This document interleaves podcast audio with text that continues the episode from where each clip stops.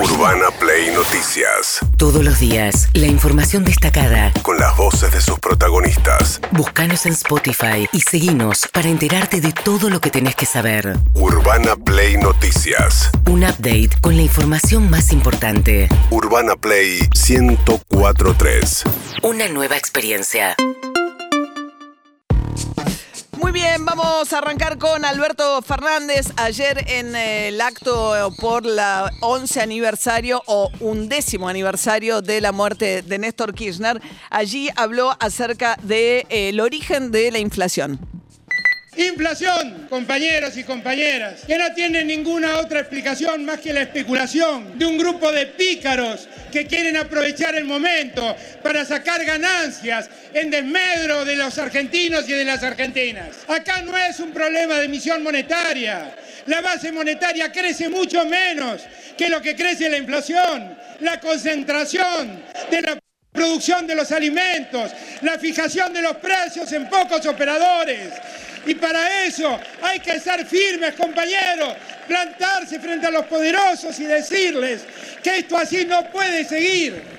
Bueno, Alberto Fernández metido de lleno en. Por un lado, eh, digamos, él solía decir, retrotrayéndose a lo que él decía y lo que dice el propio Guzmán, que es multicausal. Pero bueno, ahora la culpa es de los empresarios que especulan con los precios de los alimentos solamente. Pero lo otro que le está, en realidad le está discutiendo acá con la oposición respecto a la emisión monetaria. ¿Por qué?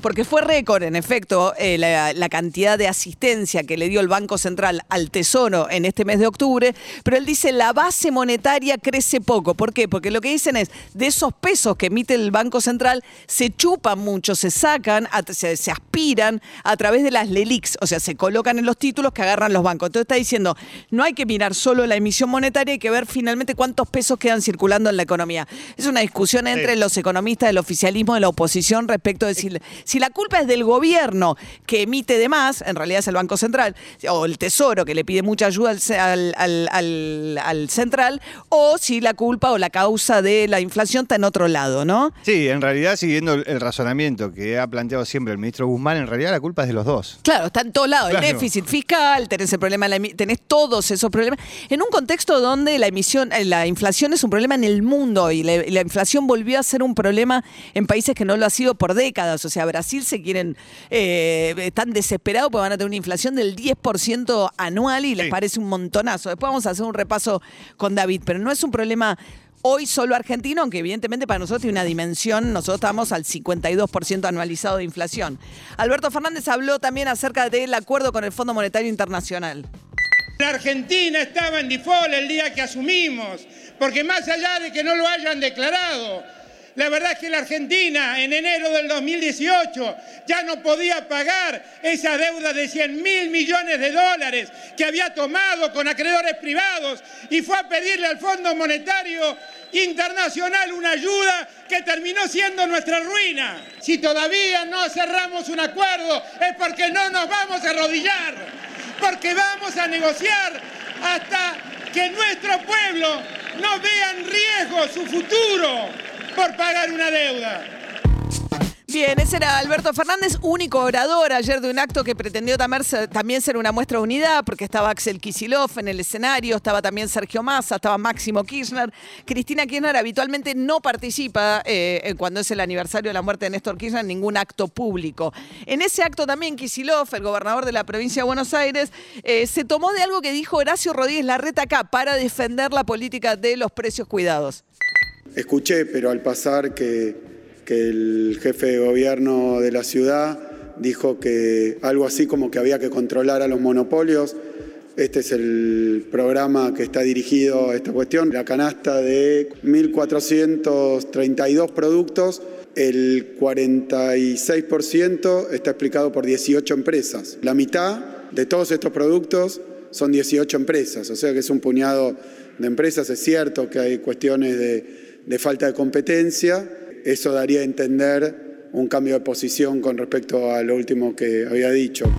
Bueno, las empresas son, digo, para saber más o menos de qué hablamos, hablamos de Arcor, de Procter Gamble, de Molinos Río de la Plata, de mm, eh, Quilmes, eh, Coca-Cola, eh, ¿qué más sería? Más o menos son Sí, son esas más o menos. las que concentran lo que son los productos, este, de- ya sea de alimentos procesados, bebidas y productos de limpieza, ¿no? Sí, que son básicamente los que vienen empujando precios y los donde el gobierno le presta muchísima atención a eso. Mientras tanto, la reta, justamente la- las declaraciones, vamos a recordar lo que decía ayer aquí en De Acá Más, que a lo que aludía justamente Kicillof, el hecho de que un dirigente de, de la oposición, como es Horacio Rodríguez Larreta, también hable de posiciones monopólicas en la eh, industria de la alimentación.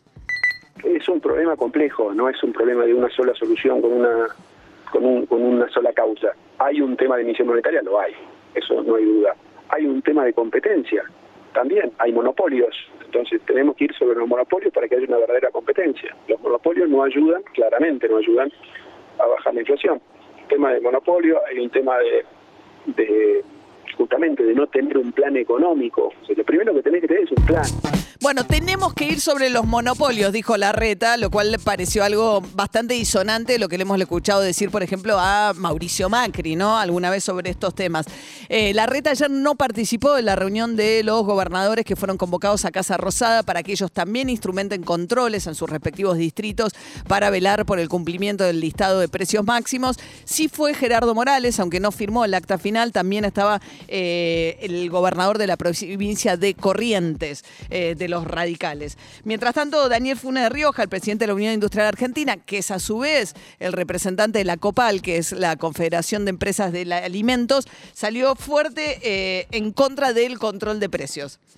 Estamos absolutamente en contra del control de precios. Hemos sugerido, no ahora solamente, sino durante, durante mucho tiempo, buscar acuerdos, fundamentalmente para el tema canasta básica. Yo soy dialoguista y entiendo que hay que buscar caminos de solución. Ahora, los caminos de solución no se arreglan a los gritos, este, sino ah, tratando de convencer. Esta medida es una medida antiempresa. Pero claro.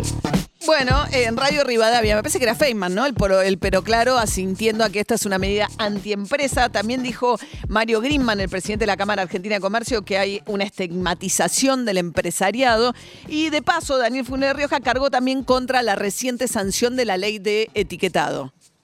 La demonización del alimento no es el camino y además va a significar, va a tener una cantidad de trastornos que ya lo van a ver en la práctica, no se van a poder donar alimentos, no va a poder el Estado comprar esos alimentos procesados, con lo cual no sé. Fideos. Nos va a perjudicar muy fuertemente en el Mercosur.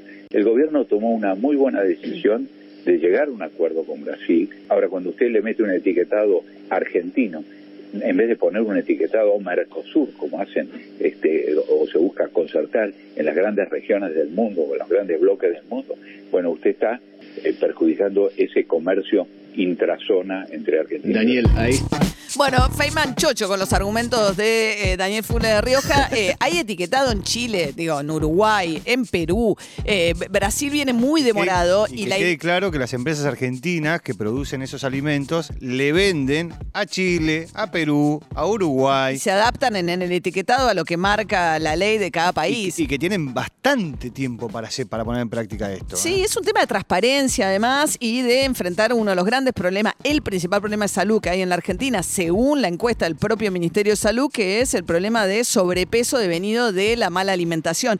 Igual es interesante lo que dice Funes Rioja y probablemente ahí vaya a haber otra puja si el Estado va a poder seguir comprando o no para los alimentos que reparte a través del Ministerio de Desarrollo Social aquellos productos que sean señalados como alta. Igual es una cuestión del balanceo de la dieta. Vos podés comer algo que sea alto en azúcar, que es un chocolate, pero depende de la cantidad de chocolate que comas. Claro. Y cómo va, termines balanceando, que no sea solo una dieta basada en altos, eh, en componentes que son altos en grasas, en azúcares o en, en sodio. Por el Si no quiere Patiño. chocotorta puede no comerla. El diputado Patiño que no quería chocotorta. No quiere chocotorta. Bueno, mientras tanto, Guido Lorenzino, que no es Hernán Lorenzino, el famoso me quiero ir del el ministro de Economía. Son dos cosas distintas. Son dos cosas distintas. Eh, dijo el defensor del pueblo de la provincia de Buenos Aires que Coto y Walmart están incumpliendo.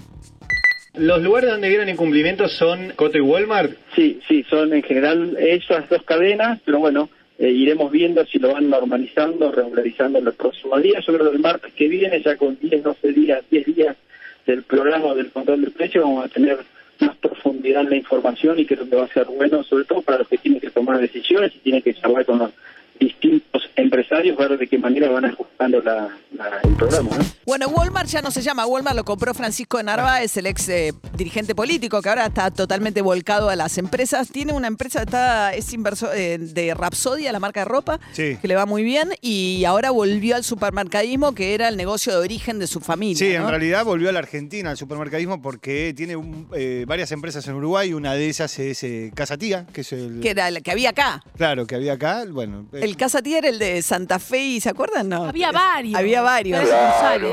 Después se volvió Casa, tiendas israelíes argentinas era Casa Tía. Casa Tía, la tiendas israelíes argentinas, mira. Bueno, mientras tanto, Urbana Play Noticias.